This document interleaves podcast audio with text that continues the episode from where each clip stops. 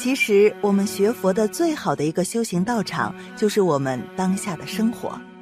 太虚大师曾经说过：“人间事无一非佛法，无一非佛事。尽无人的能力，专从事利益人群，便是学习佛的因行；废弃不干，便是断绝佛种。”既然我们要在生活当中学习佛教，并且不断的去增长自己的智慧和福报。那么我们就要做到，不管你学佛与否，这三个场所尽量少去，否则消耗自己的福报。因为我们在佛法修行的道路之上，一个人最大的障碍，也就是来自于外界五欲六尘对于我们个人的干扰和诱惑。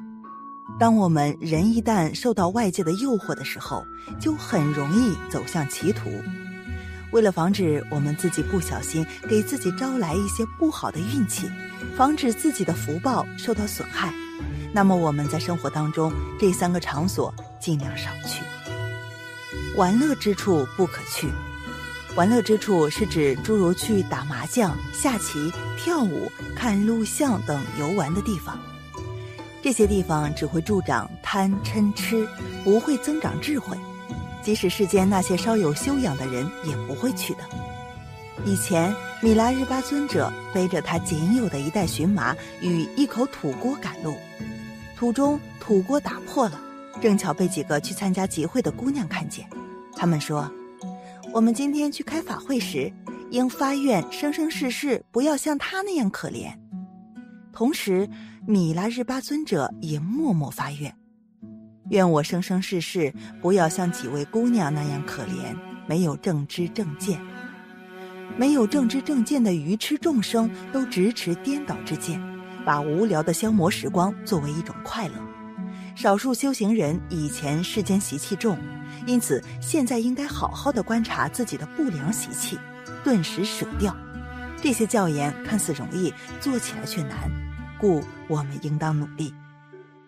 怨仇争处不可去，对于怨仇争斗的地方，不得去围观，因为我们初学佛者未生起利他之功德，没有调解的能力，围观时不但会升起嗔心，而且还会被牵连进去，对他都没益处。所以看到这类场面后，在内心中祈祷上师三宝，但愿他们化解怨仇，而不要去参与。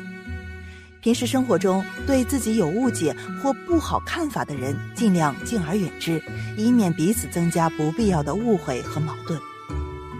众人聚处不可去，这里的众人聚处是指没有正知正见、惯闹的人群，大都市等，并非众多道友一起精进文思修行的地方。对于一个修行者来说，应该处在适合的环境，通过文思得到正见。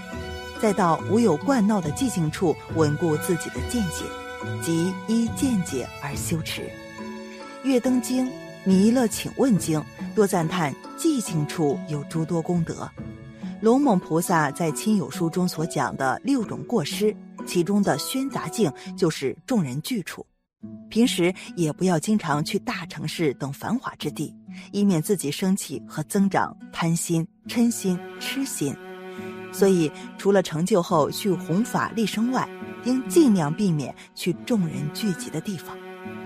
过去，佛陀居住在舍卫国齐氏给孤独园时，有一天，阿难尊者在娴静之处思维佛法，心中忽然升起一个疑问：世间上是否有一种香，无论在遇到逆风时、顺风时，或是逆顺之风时，都可以闻得到香气呢？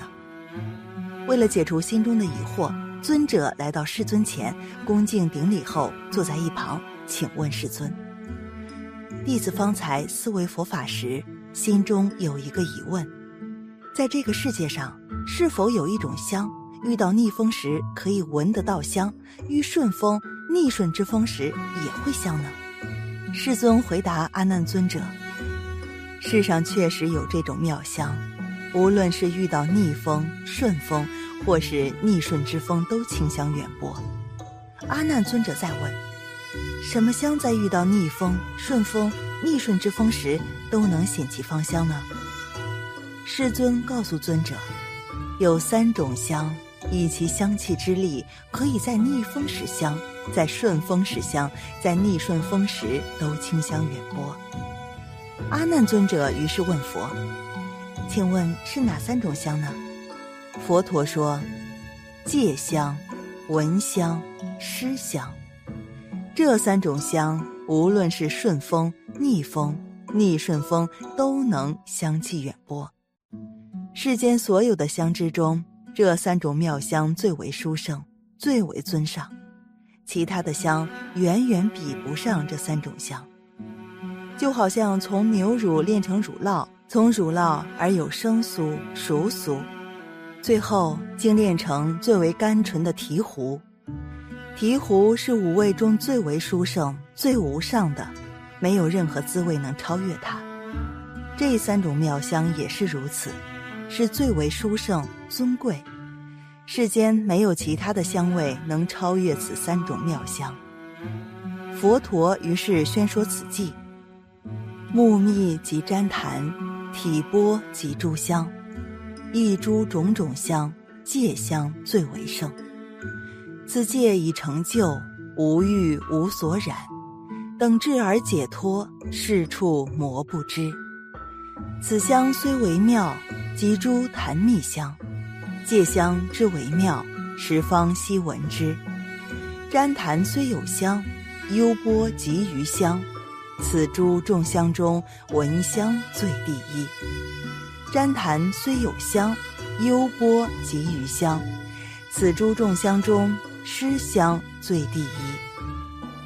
就是此三种香：戒香、闻香、施香。严持戒律，深入经藏，广行布施供养。这三种香在逆风时、顺风时、逆顺之风时都清香远播。因此，阿难，应当如是学习，勤求方便法门，成就此三种殊胜之香。当时，阿难尊者听闻佛陀的开示，法喜充满，尊佛教诲，落实修行。除此外，学佛人还有三个不能报告人的隐秘。学佛人没有隐秘，有隐秘的不是世教，释教是光明磊落的，不是你这样神隐秘秘装神弄鬼。妙想法师说过，哪里有宁静学佛的处所，适用在家人去修学。净空法师起心动念是行为，言行是行为，动作是行为。行为犯了错误，把它批改过来，叫做修行。因此，修行在哪里修？在通常生活中间修，在动心起念之处修，在言语造作里面修，这叫真修行。修行这两个字必然要搞清楚：行是行为，起心动念是行为，言语是行为，动作是行为。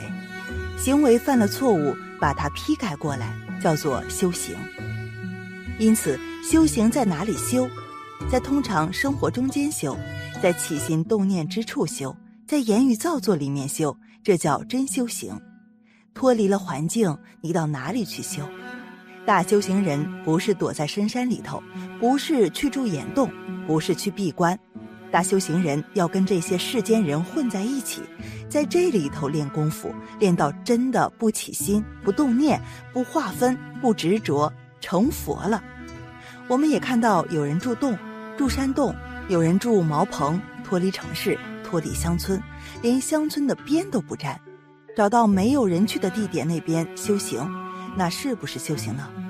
那是修行到了家已经成功了，不需要再接触这个环境。那是什么功夫？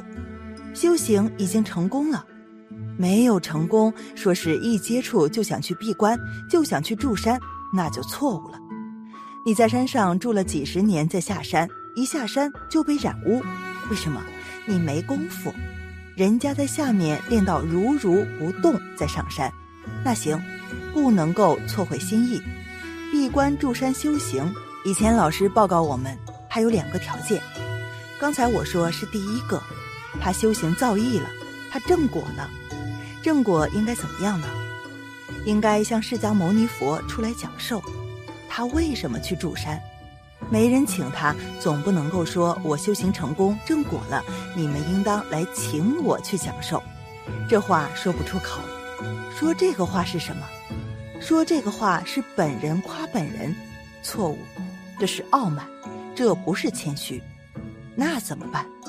住山，住山即是报告大家，我修行造诣了，能够不必在城市里去锻炼。这个阶段我已经实现，这么一个意义。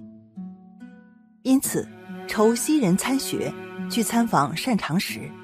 谁是擅长时？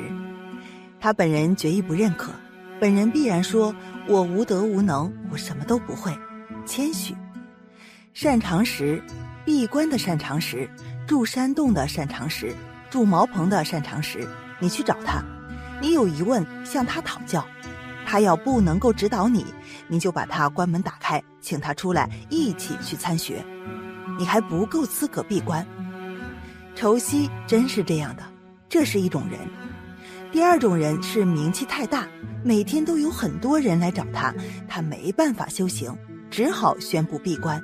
这是能够的，他闭关静修。如果这两种条件你都没有，那你好好的随着大众一起修行。